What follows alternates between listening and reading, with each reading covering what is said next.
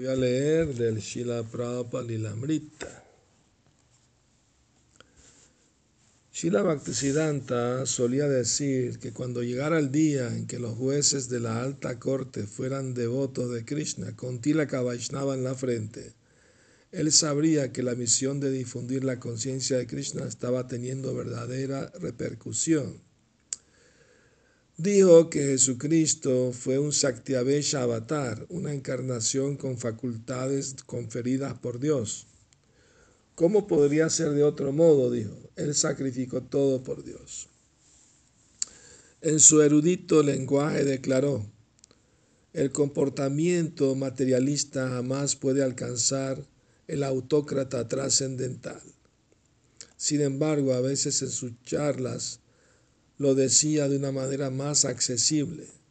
Los eruditos que no tienen ni una pizca de espiritualidad y que están tratando de comprender al Señor Supremo mediante sus sentidos y la especulación mental, son como una persona que trata de saborear la miel lamiendo la parte externa del frasco. La filosofía sin religión es especulación árida y la religión sin filosofía es sentimentalismo mm, y a veces fanatismo. Sostuvo que el mundo entero era tan solo una sociedad de engañadores y engañados.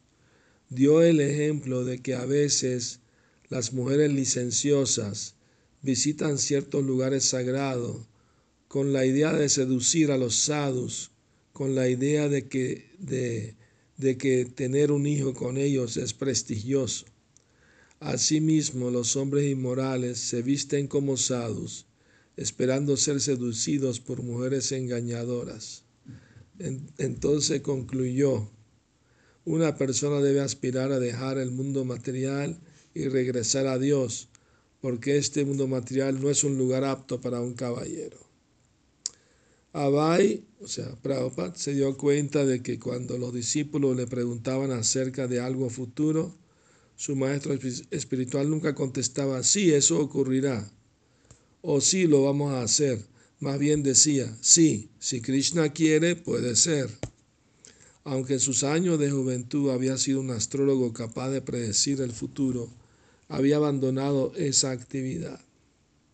Fue un brahmachari de por vida, motivo por el cual evitaba a toda costa la relación con mujeres.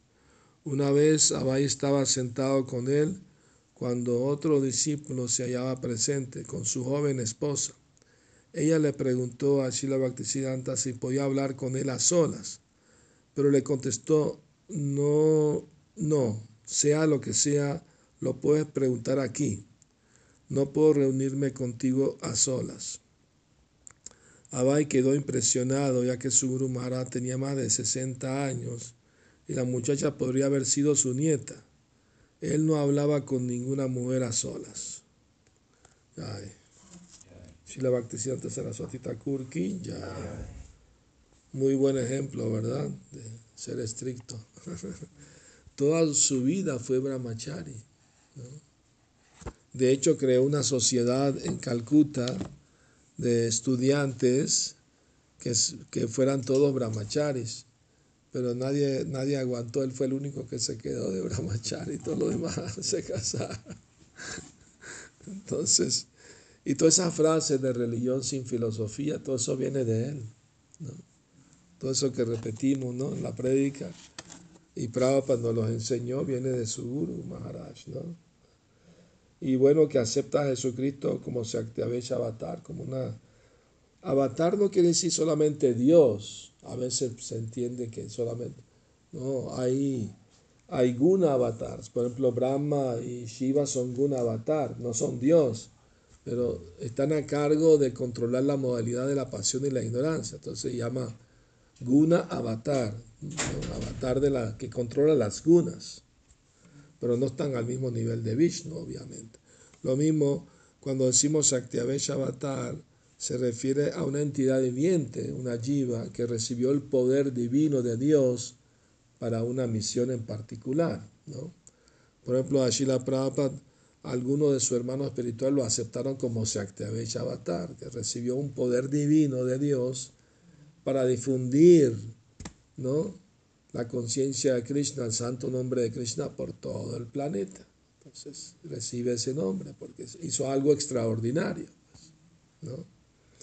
Entonces, eh, lo mismo Dios le dio a Jesucristo poderes místicos para que la gente creyera que es un enviado de Dios, porque si no, no creerían.